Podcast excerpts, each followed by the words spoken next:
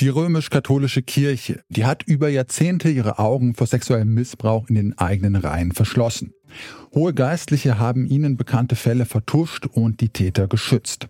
Aber nicht nur das weltliche Recht, auch ihr eigenes kirchliches Rechtssystem hat die katholische Kirche dabei oft missachtet. Was ist dieses Kirchenrecht eigentlich genau und welche Rolle hat es bei der Aufarbeitung des Missbrauchsskandals gespielt? Das besprechen wir heute. Mein Name ist Janik Köhler. Hi.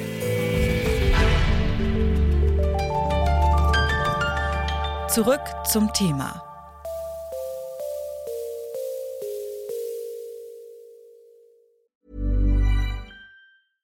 Bitte widmet eure Aufmerksamkeit unserem Werbepartner. Die Suche nach geeigneten Mitarbeitenden kann viel Zeit in Anspruch nehmen, muss sie aber nicht unbedingt, denn man kann sich helfen lassen. Zum Beispiel mit den Premium-Stellenanzeigen von Indeed, denn damit wird eure Stellenanzeige in der Suche sichtbarer und Bewerberinnen und Bewerber werden schneller auf euch aufmerksam. Indeed schenkt euch jetzt 75 Euro Startguthaben für eure Premium-Stellenanzeigen. Klickt dazu auf den Link in den Show Notes. Es gelten die AGB. Viele Organisationen, Vereine und Parteien haben eigene Regeln. Zum Beispiel, in welchem Fall ein Mitglied rausgeworfen wird oder wer überhaupt mitmachen darf. Es ist also erstmal nicht ungewöhnlich, dass eine so große Institution wie die katholische Kirche eigene Regeln hat.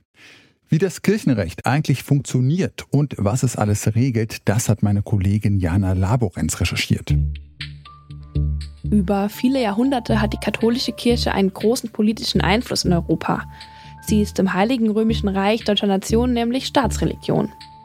Als die Monarchie in Deutschland später, also im Jahr 1918, abgeschafft wird, ändert sich vieles. Die Weimarer Reichsverfassung trennt Kirche und Staat voneinander und begrenzt die politische Macht der Kirche.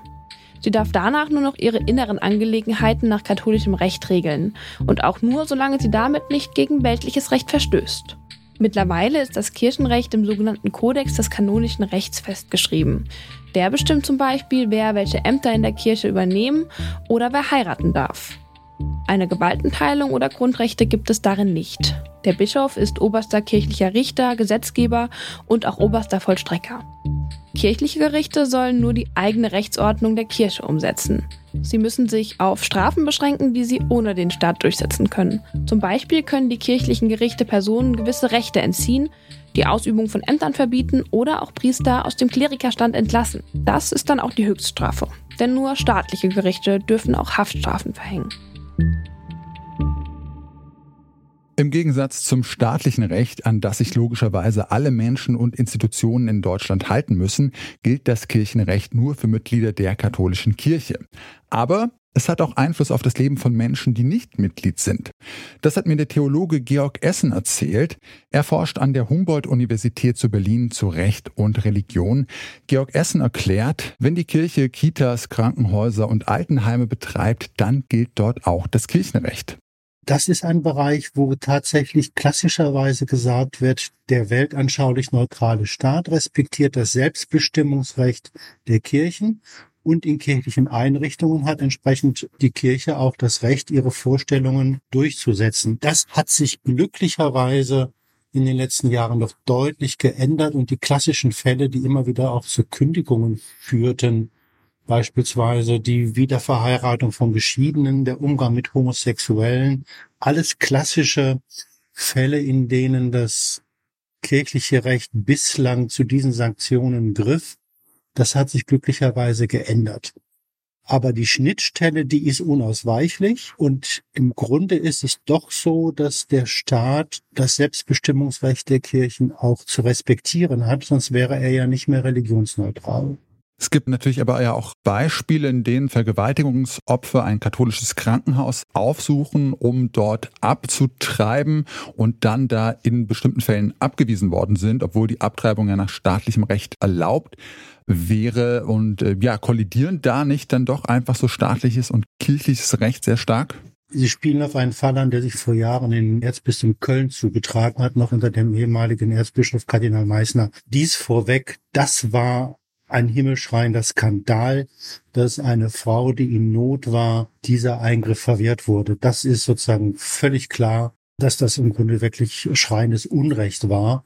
und eine Unbarmherzigkeit, die ihresgleichen sucht. Das nur vorweg. Das andere ist, es gehört tatsächlich zum Selbstbestimmungsrecht der Kirche in ihren Einrichtungen, beispielsweise auch Durchführung von Abtreibungen nicht zu gestatten. Das unterliegt dann dem kirchlichen Selbstbestimmungsrecht, was der Staat akzeptiert. Nochmal zurück zu den Missbrauchsfällen. Jahrzehntelang hat die katholische Kirche sexuellen Missbrauch in den eigenen Reihen toleriert und vertuscht. Auf staatlicher Ebene wird dieser Skandal langsam aufgearbeitet, nicht zuletzt, weil immer mehr Betroffene an die Öffentlichkeit gehen.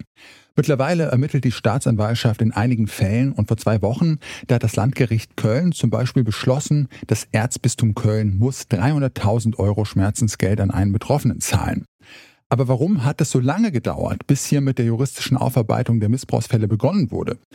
Sieht sich die Kirche vielleicht gar nicht so sehr in der Verantwortung gegenüber dem staatlichen Justizsystem? Das ist auf alle Fälle ein Grund, meint Georg Essen.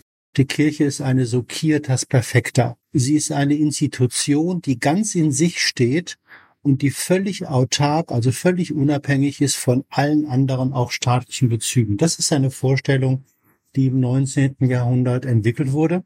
Diese Vorstellungen, muss man eindeutig sagen, gibt es und die haben dann natürlich auch dazu geführt, dass hier vertuscht werden könnte, dass auch entsprechende Reserven aufgebaut wurden. Das muss man sehr deutlich so sehen, wobei die eigentliche Pointe des Versagens ist, und das hat etwas mit der inneren Eigenart des kirchlichen Rechtes zu tun, dass beispielsweise die Meldung von Missbrauchsverdächten nach Rom eigentlich im kirchlichen Recht geregelt ist, aber, und das ist sozusagen der eigentliche Skandal, in großem Umfang insbesondere Bischöfe in ihren Diözesen sich nicht an das geltende kirchliche Recht halten.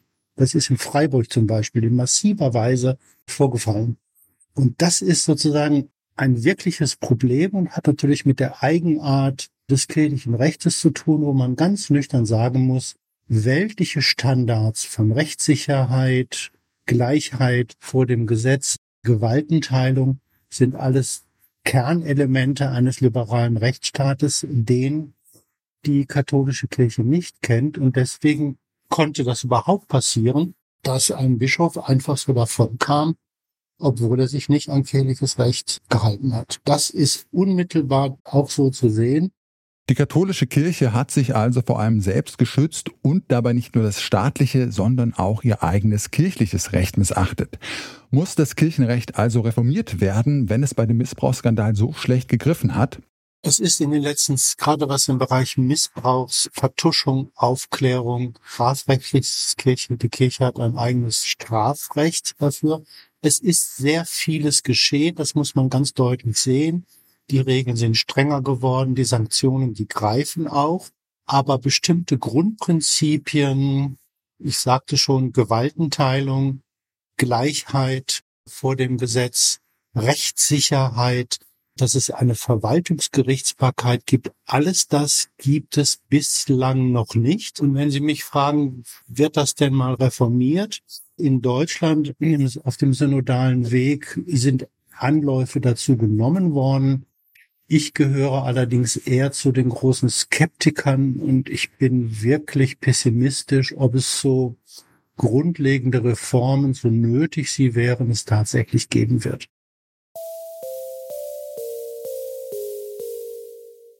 Das Kirchenrecht berührt unseren Alltag in vielen Punkten, auch wenn wir nicht Mitglied der katholischen Kirche sind. In katholischen Kitas oder Krankenhäusern zum Beispiel, da darf die Kirche ihre Regeln durchsetzen, auch wenn sie damit Menschen ausschließt. Was darüber hinaus den Machtmissbrauch in der Kirche angeht, da hat das Kirchenrecht versagt. Dass es reformiert wird, ist also nötig, ist allerdings ganz abzuschaffen, das hält Theologe Georg Essen für keine gute Idee. Rechtsfreie Räume sind anfällig für Macht, für Missbrauch, wenn überhaupt kein Regulativ mehr gibt im Sinne von Institutionen und von Recht, ist der Willkür Tür und Tor geöffnet. Insofern geht es nicht ohne Recht. Und damit ist diese Folge zu Ende. Mitgearbeitet haben Jana Laborenz, Clelio Burkhardt und Lars Fein. Audioproducer war Benjamin Zedani, Chefin vom Dienst war Alina Eckelmann und ich bin Janne Köhler. Ciao und bis zum nächsten Mal. Zurück zum Thema vom Podcast Radio Detektor FM.